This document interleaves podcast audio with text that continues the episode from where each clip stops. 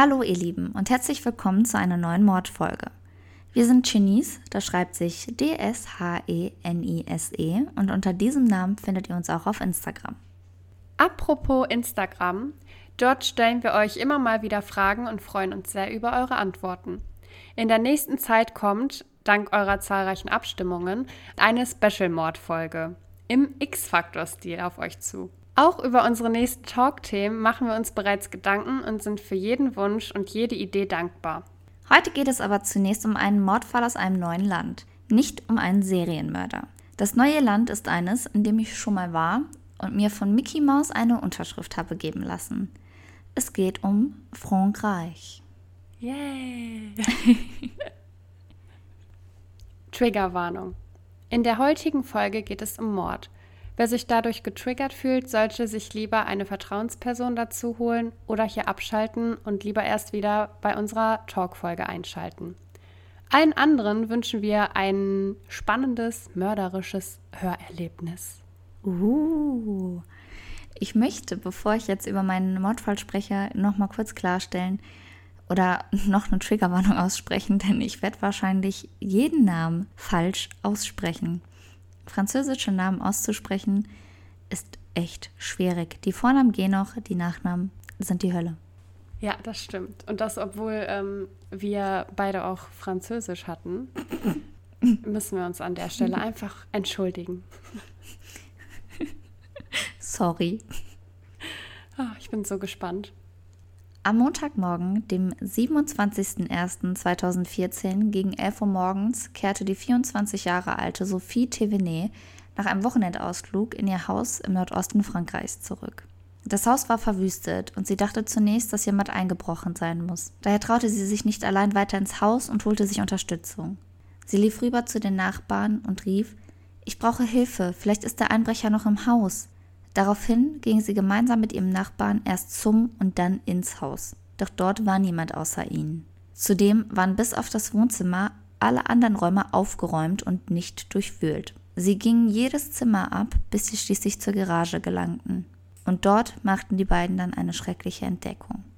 Sie fanden Sophies Ehemann Julien Thévenet reglos auf dem Boden liegend.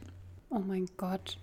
Auf seinem Körper lag eine Spitzhacke, Während der Nachbar direkt zu ihm lief und nach einem Puls suchte, brach Sophie komplett zusammen. Ihrem Mann war nicht mehr zu helfen. Auch die Rettungskräfte konnten nach ihrem Ankommen nur noch den Tod von Sophies Ehemann feststellen. Weil sie so aufgebracht war und sich nicht beruhigte, wurde sie zunächst ins Krankenhaus gebracht. Die Polizei nahm sofort die Ermittlungen auf. Kriminaltechniker untersuchten den Tatort nach Spuren. Alles wurde abgesperrt. Nichts durfte mehr angefasst oder bewegt werden. Sie suchten alles nach Spuren des Täters ab. Bei der bereits genannten Spitzhacke handelte es sich in den Augen der Ermittler wahrscheinlich um die Tatwaffe.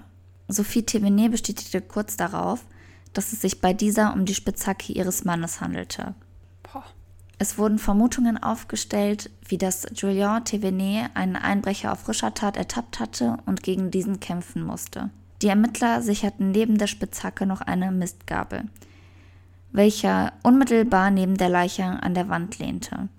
Da sie nicht an ihrem üblichen Platz war, wurde auch sie als Beweismittel gesichert. Neben diesen beiden gab es noch ein weiteres Beweismittel, eines, welches man sich so gar nicht erklären konnte. Denn über dem linken Bein des Toten stand ein kleiner grüner Kinderstuhl. Es war fast wie in einem Horrorfilm. Wieso sollte ein Einbrecher ihn erst erschlagen und dann einen Kinderstuhl über sein Bein stellen. Es erschien wie eine Inszenierung. Die Ermittler suchten nach Fingerabdrücken und der Gerichtsmediziner führte noch am Tatort eine erste Untersuchung durch. Er stellte fest, dass der Tote mit einem spitzen Gegenstand erschlagen wurde. Nun ging man also von einem vorsätzlichen Mord aus. Es fehlten jegliche Einbruchspuren und es ließen sich auch sonst einfach keine Hinweise finden. Nur sehr geschickte Einbrecher kriegen es hin, keine Spuren zu hinterlassen. Eine Tatsache, die sehr merkwürdig wirkte, war, dass nur das Wohnzimmer von der Zerstörung betroffen war.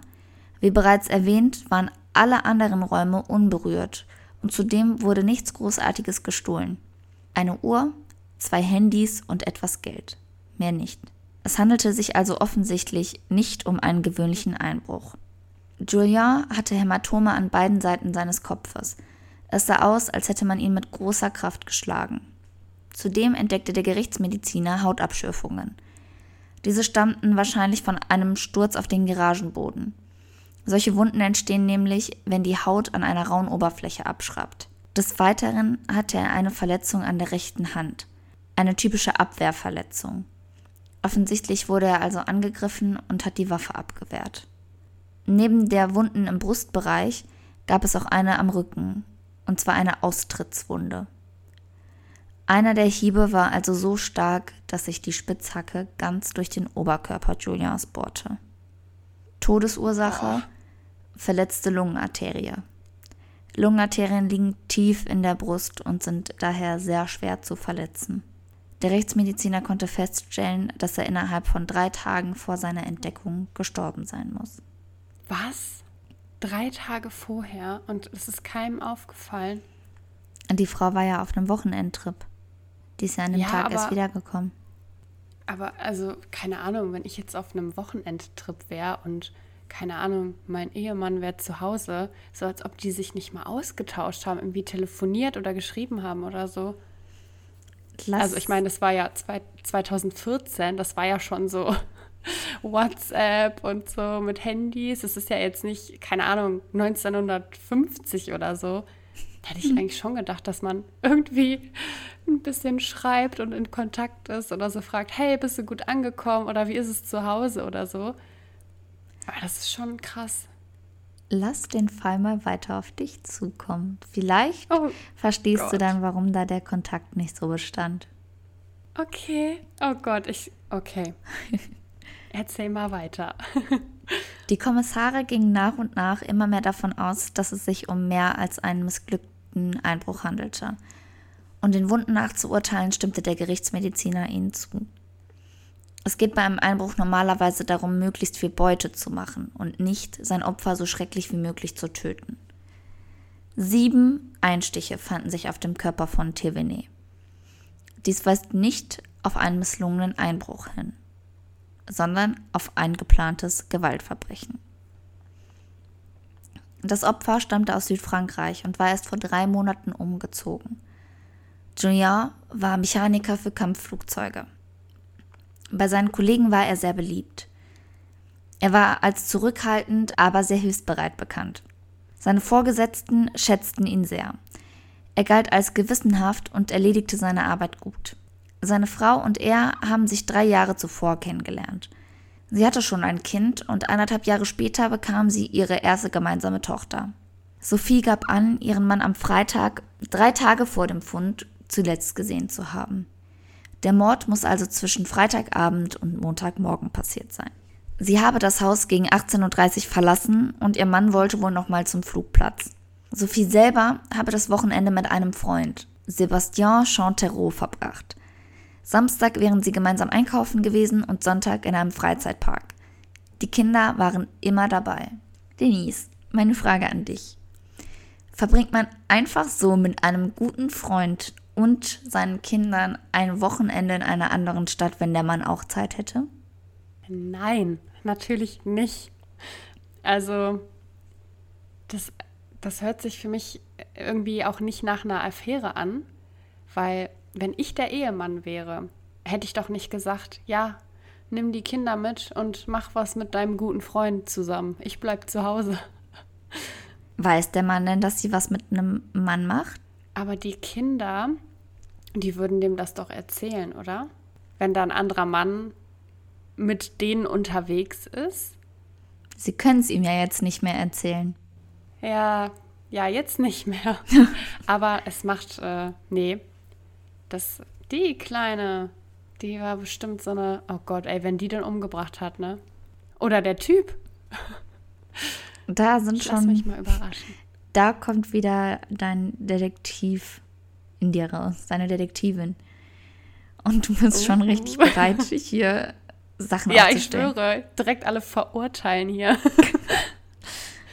Hör einfach mal zu und dann sprechen wir am Ende der Folge mal darüber, was eine gute Überlegung war und was du vielleicht nicht berücksichtigt hast.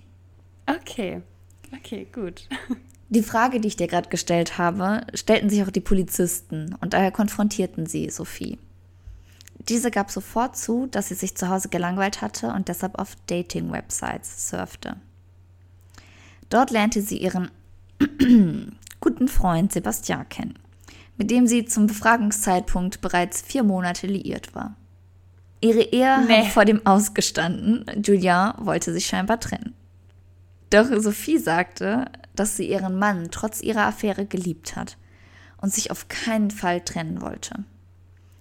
Die Ermittler waren zwar von dieser Wendung überrascht, so wie du jetzt gerade, hinterfragten sie aber nicht weiter, denn schließlich hatte Julians Witwe ihnen freiwillig von der Affäre erzählt.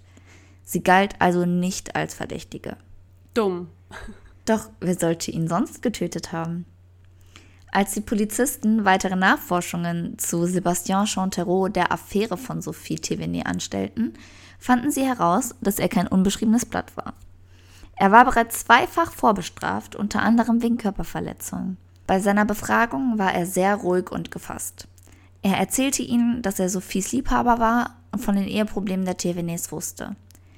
Er wartete quasi nur noch auf die Trennung der beiden. Scheinbar kannte er Julien sogar persönlich. Er habe kleinere Arbeiten für das Ehepaar am Haus erledigt und Julien hätte die ganze Zeit über nichts von der Affäre geahnt.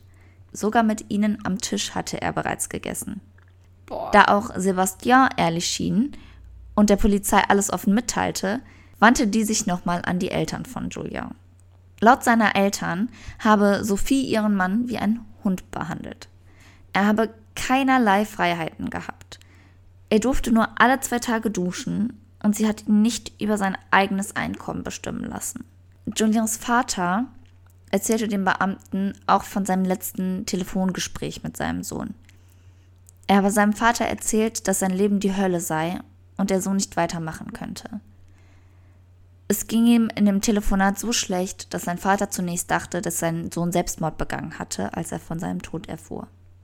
Doch im Weiteren schien es nicht so, als wäre Tivene depressiv gewesen. Er hatte sich allem Anschein nach schon sein neues Leben nach der Trennung aufgebaut und um Unterbringung in der Kaserne gebeten. Auch ein eigenes Konto hatte er eröffnet. Dies war auf Kameraaufnahmen der Bank zu sehen. Er war scheinbar fest davon überzeugt, seine Frau zu verlassen. Diese Erkenntnisse ließ die Ermittler nun an den Aussagen von Sophie Thévenet zweifeln. Die Geschichte geriet ins Wanken. Als die Polizisten nun die Handydaten der Witwe kontrollieren wollten, erzählte diese ihnen, jetzt pass auf, Denise, sie habe ihr Handy am Wochenende nicht dabei gehabt.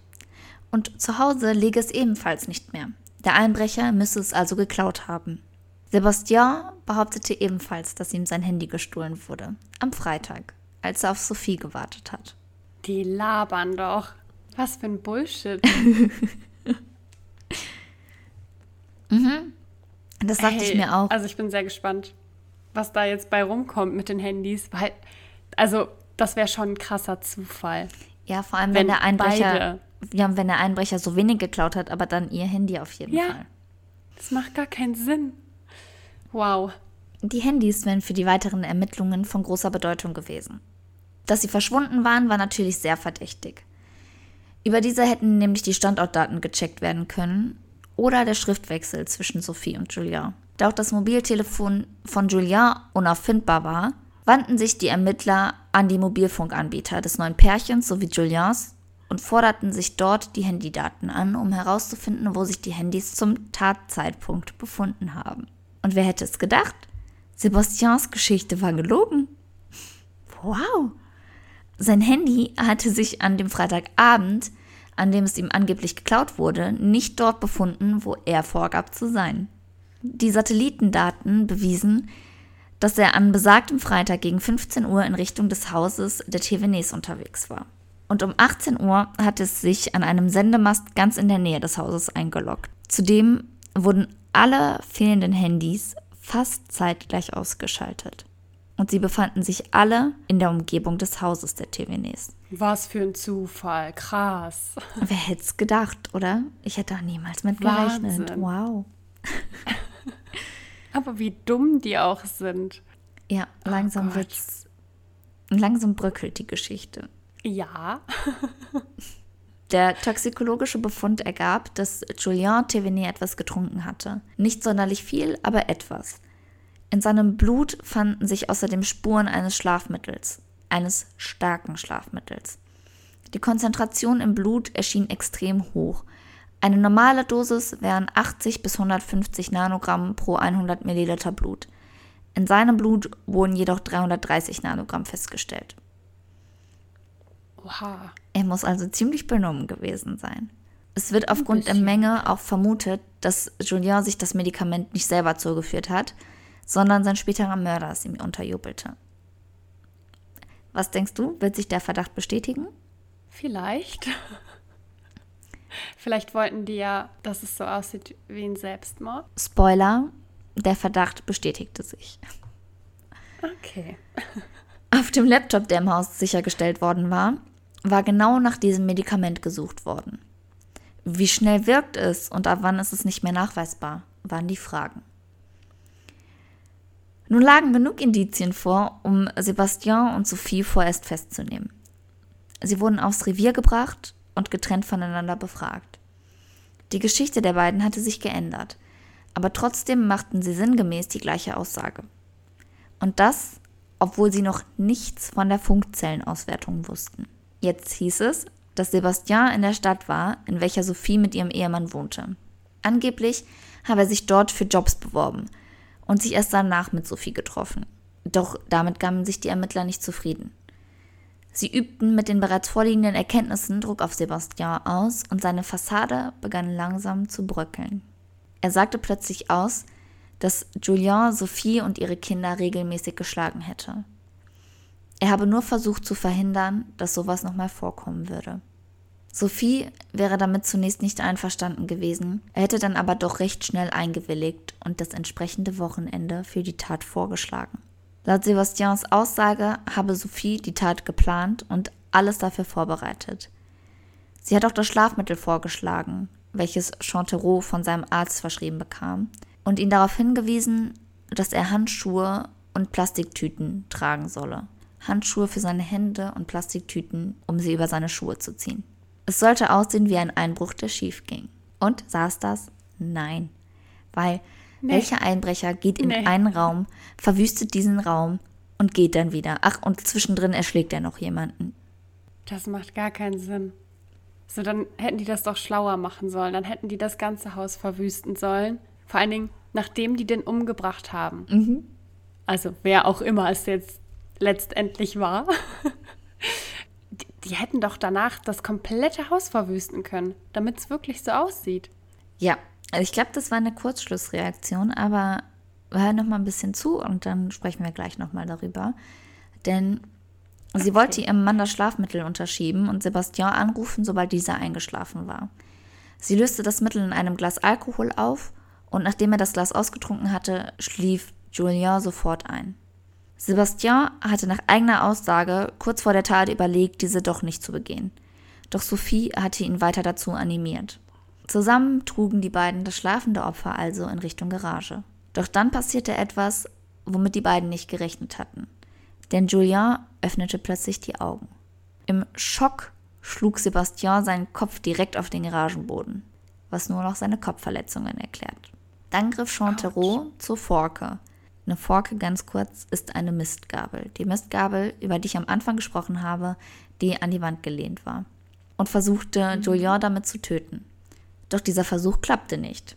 Sophie versuchte ihm wohl zu helfen und nahm die Sache in die Hand, als sie sah, dass Sebastian es nicht schaffte.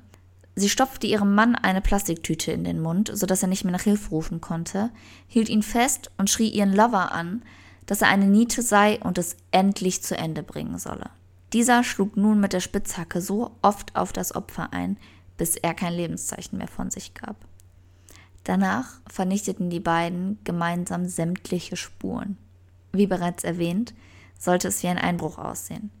Sie verwüsteten also nachträglich das Wohnzimmer, sammelten neben den Handschuhen und den Plastiktüten, die, Sebastian benutzt hatte, noch das Handy von Julien ein. Die Beweismittel brachte er in einen Müllcontainer. Diese konnten also nicht mehr berücksichtigt werden. Allerdings verriet er den Kommissaren auch, was die beiden mit den Handys gemacht hatten. Ihre beiden Telefone warfen sie in einen Kanal und Julien Thévenets haben sie auf Bahngleise gelegt. Schließlich gab auch Sophie zu, dass sie ihrem Ehemann das Schlafmittel verabreicht hatte. Die aktive Hilfe beim Mord stritt sie jedoch ab. Hm. Jetzt kommt es zu einer Wendung, mit der ich tatsächlich gar nicht gerechnet hätte. Also ich fand es krass, dass das noch ging, denn Taucher suchten im Kanal nach den Handys und wurden tatsächlich fündig. Auch das Handy von Julien fanden oh. die Kommissare in der Nähe der Bahngleise. Die Handys waren stark beschädigt, aber die Kollegen schafften es trotzdem, die relevanten Daten wiederherzustellen. Das hätte oh, ich einfach mega. nicht gedacht, wenn das schon so lange her ist. Ja. Und die das ins Wasser geschmissen haben und das eine von einem Zug mitgenommen wurde, dass man dann trotzdem noch Daten wiederherstellen kann. Also das Voll fand krass. ich heftig. Hätte ich auch nicht gedacht. Ja. Ne, und da, das war ja, 2014. Mhm. Also jetzt krass, ist das wahrscheinlich krass. noch ein bisschen heftiger. Ja, aber gut so. So kommt keiner davon. Genau, und so konnten dann auch die Nachrichten zwischen Sophie und Sebastian gelesen werden. Sie gab an, dass sie im Fall einer Scheidung alles verlieren würde, auch ihre Kinder. Und dies gab sie im späteren auch als Motiv für den Mord an. Aber die Nachrichten zwischen Sophie und Julien ließen etwas ganz anderes vermuten. Julien schien dort sehr verständnisvoll zu sein und schrieb ihr, dass die beiden bestimmt eine gemeinsame Lösung finden würden, die für alle funktionieren würde. Also das Gegenteil von dem, was sie ihrem neuen Lover erzählt hat. War sie also doch die treibende Kraft? Höchstwahrscheinlich. Sie hat Sebastian so sehr manipuliert, dass er dachte, die einzige Möglichkeit, seine Freundin zu retten, wäre, ihren Mann zu töten. Ein psychiatrisches Gutachten sollte nun klären, wie es so weit kommen konnte. Der Psychologe konnte keine psychische Erkrankung bei, bei Sophie Thévenet feststellen. Trotzdem war sie sehr dominant und manipulativ. Sie hatte beide Männer fest in der Hand. Die Experten waren sich einig, die Machtverhältnisse des neuen Paares waren sehr unterschiedlich und Sebastian war Sophie weit unterlegen. Er hätte alles für sie getan. Und sie hat ihn benutzt wie ein Werkzeug. Ohne sie hätte er den Mord niemals begangen. Er hat es aber getan. Und das aus freien Stücken. Er wurde nicht dazu gezwungen. Mhm. Das finde ich immer, ne, wenn man sagt, heftig. jemand wird manipuliert, schön und gut, aber wenn du es dann in die Hand nimmst und wirklich eine andere Person tötest, dann kannst du es nicht darauf schieben, dass dich jemand anders manipuliert hat, weil du hast immer noch den freien Willen, diese Tat durchzuführen. Und spätestens, als Eben. Julia wach geworden ist, hätte er die, also hätte Sebastian ja die Möglichkeit gehabt zu sagen, boah, nee, ich kann das nicht. Ich wollte es vorher abbrechen, jetzt habe ich ihm in die Augen geguckt, jetzt kann ich das nicht. Er hat es aber nicht getan. Eben. Ja. Das finde ich auch krass. Als weiteres Motiv kommt dazu, dass Sophie merkte, wie Julien sich ihrer Kontrolle entzog und dass die beiden kurz vor einer schlussendlichen Trennung standen. Auch eine Lebensversicherung bestand auf seinen Namen. Wer hätte es gedacht? Und Geld spielte ja. für die Thévenets eine große Rolle, beziehungsweise nicht für die Thévenets, sondern für Sophie Thévenet. Mhm. Sie hätte damit alle ihre Verbindlichkeiten abbezahlen können. Es steht also auch die einfache Habgier als Motiv im Raum. Was es mit dem Stuhl auf sich hat? Wahrscheinlich hat Sophie diesen dort platziert. Denn Sebastian hat glaubwürdig versichern können, dass der Stuhl nach der Tat noch nicht dort stand. Das heißt, ich weiß nicht, wie man auf diese Idee kommt. Zu sagen, ich tue so, als wäre bei mir eingebrochen worden, als wäre mein Mann getötet worden. Und am Ende steche ich dem Kinderstuhl übers Bein. What the fuck? Das macht einfach gar keinen Sinn. Es macht gar keinen Sinn. Also 0,0 Prozent Sinn. Nee, das passt gar nicht. Also das passt einfach nicht ins Bild, weder in den Einbruch noch in den Mord. Also ja. Oder Mord aus Effekt durch, äh, durch den Einbruch. Also ja. Nee. Wenn sie irgendwie einen Stuhl in die Ecke geworfen hätte und der hätte da irgendwo nebenan gelegen, so als ne, das ausgesehen hätte, als wäre einer der beiden, während er äh, gegen den Einbrecher gekämpft hätte, ähm, wäre einer ja. der beiden dagegen gelaufen und der Stuhl wäre umgekippt oder die hätten den Stuhl geworfen oder so, okay. Aber so? Aber, Leute. Richtig platziert. Wirklich, Leute, ich probiere ein Bild von so einem Kinderstuhl zu finden und das bei Instagram mit zu posten in unserem Feed-Post zu dem Thema. Bitte schreibt mir einfach darunter oder schreibt uns darunter, was denkt ihr? Was war ihre Überlegung dabei, ihm diesen Kack-Kinderstuhl übers Bein zu stellen. Es macht keinen Sinn. Die Familie von Julien Thévenet hatte sehr unter den Anschuldigungen von Sophie gelitten. Doch durch die Ermittlungen konnten Juliens Ehre und sein Ansehen wiederhergestellt werden. Seine Tochter war zum Zeitpunkt des Mordes gerade einmal 18 Monate alt. Sie bekommt in dem Fall nur wenig Aufmerksamkeit, aber auch sie ist ein Opfer. Sie lebt nun bei seinen Eltern. Im September 2016 wurden Sébastien Chantereau und Sophie Thévenet zu 30 Jahren Haft verurteilt, davon 15 ohne Bewährung. Es wurde ein Berufungsverfahren eingelegt, welches dazu führte, dass Sebastians Strafe auf 17 Jahre ohne Bewährung erhöht wurde. Ja. Das war mein heutiger Gut. Fall. Der Fall um den Mord von Julien Thévenet. Heftig. Heftig. Ich bin einfach voll schockiert, wie man so ekelhaft sein kann. Ja. Was ist das bitte für eine Frau? Überleg mal. Die hat den geheiratet. Die hat ein Kind mit dem.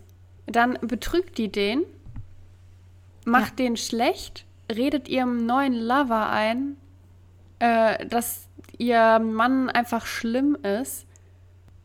Und dann, weiß ich nicht, bringt die den irgendwie dazu, den umzubringen. Dann lassen die das aussehen wie so ein Einbruch, der gar kein Einbruch ist. Also ja. die hätten vielleicht mal googeln sollen, wie man äh, einen Einbruch begeht. Nee, es war ja wichtiger, nach dem Schlafmittel zu googeln. Ja, und jetzt versetz dich mal bitte in die Lage des Nachbarn, der mit ihr dahingegangen ist, weil er wirklich dachte, dass er ein Einbrecher ist und Angst hatte, dass ihr was ja. passiert. Der ist dann mit ihr ins Haus gegangen und hat gedacht, er beschützt diese Frau, hat dann den toten Ehemann dieser Frau gefunden, hat noch probiert, ja. irgendwie lebensrettende Maßnahmen einzuleiten, alles, was in, seiner, in seinen Möglichkeiten war, während sie zusammengebrochen ist und darauf ne, so getan hat, als wäre sie komplett am Boden und dabei hat die alte Schnalle das selber geplant und war bei der Durchführung mit dabei und hat noch danach aufgeräumt und verwüstet. Und den scheiß Kinderstuhl auf sein Bein gestellt. Ja, warte. Ich, äh, sprich du mal ein bisschen und ich schaue, ob ich so einen Kinderstuhl finde. ähm, ich finde es halt extrem heftig, ne, dass die erstmal noch, sag ich mal, den Nachbarn damit reinzieht. Also sie ist schuld daran, dass er sich eine Leiche anschauen musste und wirklich noch verzweifelt versucht hat, den zu retten. Und dann ist sie einfach so eine Schauspielerin und tut so, als hätte die den Nervenzusammenbruch ihres Lebens, weil sie gerade ihren Ehemann verloren hat. Mhm. Und ich dachte am Anfang wirklich so, boah, die arme Frau, die kommt wieder zurück von einem Kurztrip und findet ihren Mann tot auf, denkt sich, wer weiß, was ist passiert. Und dann war die das einfach selber. Ja. Also es ist echt unbegreiflich für mich. Und dann auch Was noch die armen auch. Kinder, weil du hast ja, äh, du hast ja gesagt, dass die schon ein Kind aus erster Ehe hat, ne?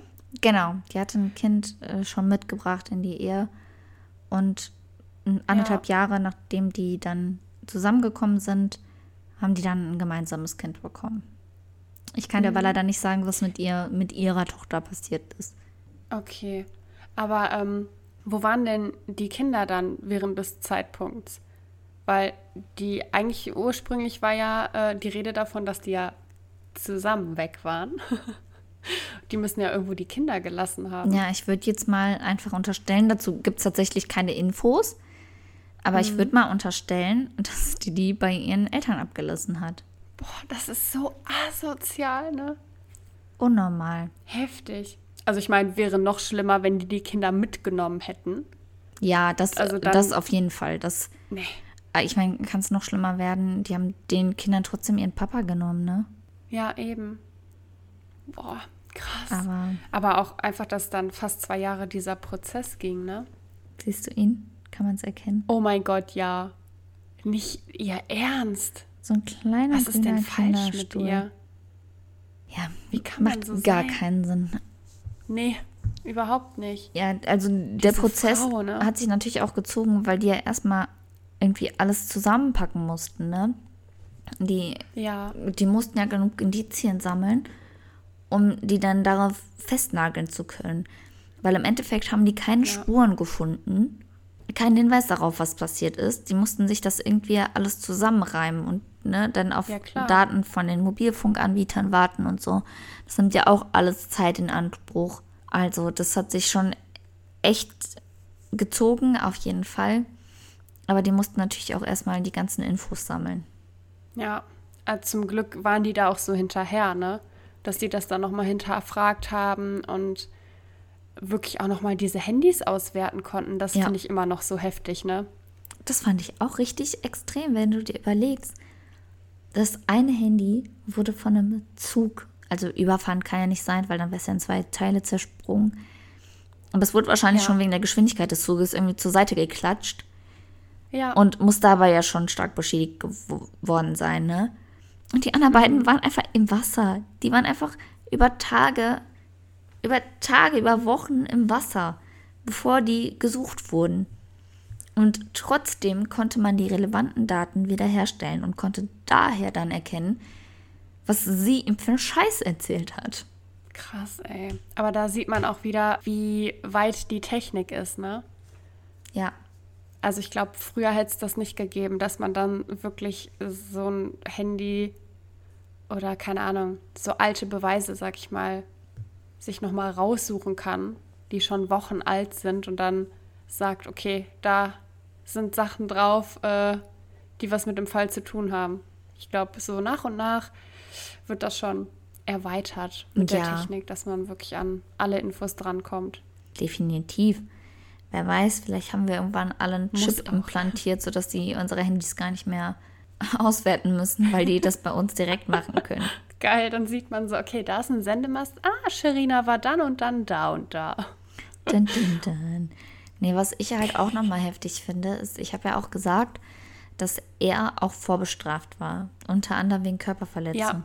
Weil du dir dann Ja. vorstellst, dass da so ein Typ, da war ja auch ein erwachsener Mann, dass der schon wegen Körperverletzung vorbestraft war und sich dann von so einer jüngeren Frau dazu verleiten lässt, ihren Mann zu töten. Ich meine, wir dürfen nicht vergessen, dass die 24 Jahre alt war, als das passiert war. Denise, Das ist so krass. die war 24. Was, was geht in dem Kopf von 24-Jährigen vor? Doch eigentlich nicht. Ich muss meinen Ehemann töten. Nee, nein, gar nicht. Aber krass einfach, wie manipulativ sie wohl sein musste. Dass die das auch geschafft hat, ne? Ja, und In dem Alter, ey, was ist denn los mit ihr? was würdest du denn jetzt denken, was am ehesten das Motiv gewesen ist? Also glaubst du eher, dass sie es nur auf die Lebensversicherung abgesehen hat? Oder ging es darum, dass sie nicht damit klarkam, dass er sich von ihr distanziert hat und sie wusste, sie verliert die Kontrolle über ihn? Oder hatte sie wirklich Angst, dass sie im Fall einer Scheidung ihre Kinder verlieren würde? Also letzteres glaube ich eher nicht, weil sie hätte ja vielleicht vorher mal darüber nachdenken können, dass wenn die ihren Ehemann umbringt und das rauskommt, dass sie ihre Kinder dann auch auf jeden Fall verlieren wird. Und ich meine, ähm, der hatte doch sogar irgendwie geschrieben, so dass die das irgendwie hinkriegen alles, ne? Ja, So, also da muss man schon ein bisschen drauf vertrauen. Ich denke halt wirklich, dass da Geld viel eine Rolle gespielt hat.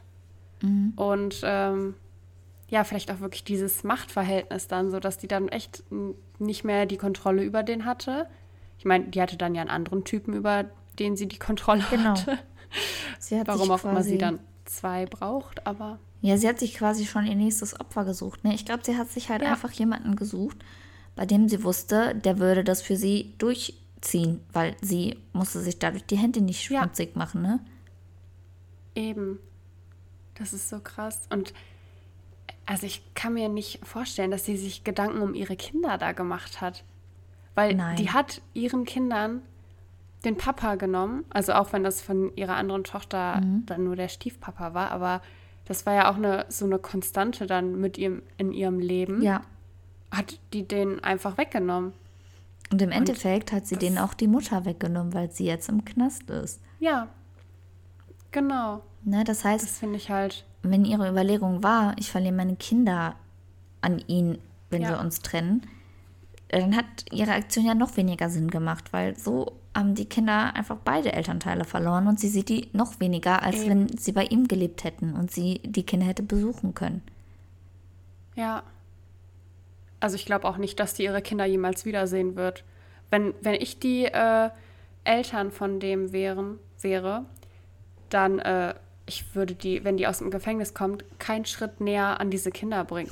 Ja, also das ist ja nur die Tochter der beiden bei den Eltern von ihm, ne? Das andere Kind ist Ja. nicht bei denen. Ja. Aber ja, ich, ich verstehe das. Ich würde auch sagen, du siehst dieses Kind nie wieder. Das Kind ist wahrscheinlich, also ich meine, es war ja noch relativ klein. Aber wenn Ja. es das mal irgendwann mitbekommt, wird das Kind doch traumatisiert sein ohne Ende. Es wird seine Mutter sehen, Ist wie die so. abgeführt wird, weil die, weil die sie den Vater umgebracht hat oder umbringen lassen hat. Ja, Also das finde ich das ist immer. so krank.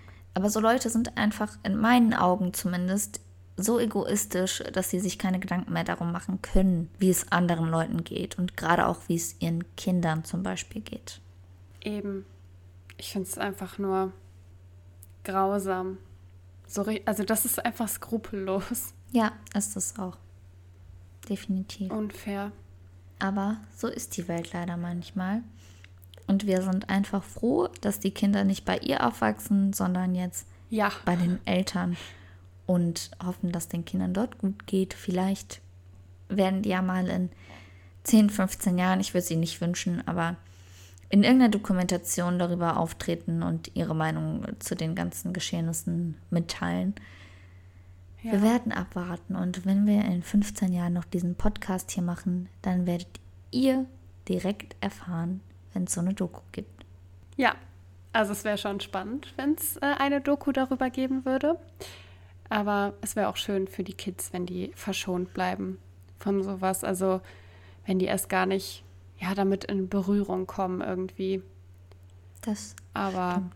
ja, wir warten mal ab. Genau.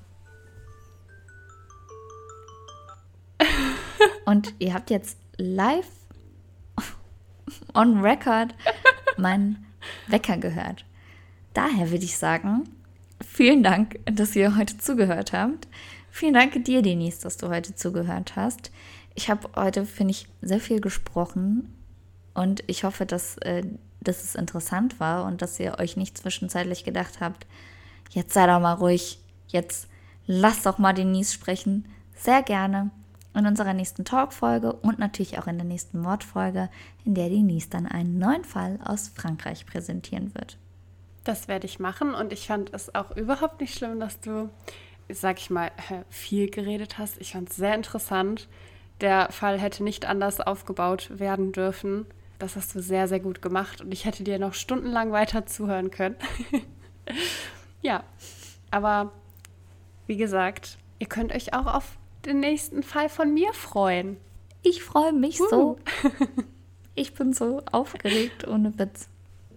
Ich auch. Und wir hoffen, dass ihr auch aufgeregt seid und dass ihr dann in der nächsten Folge wieder einschaltet und uns auch gerne Feedback bei Instagram dalasst. Und weil ich so gut im Buchstabieren bin, buchstabiere ich für euch nochmal, wie wir dort heißen.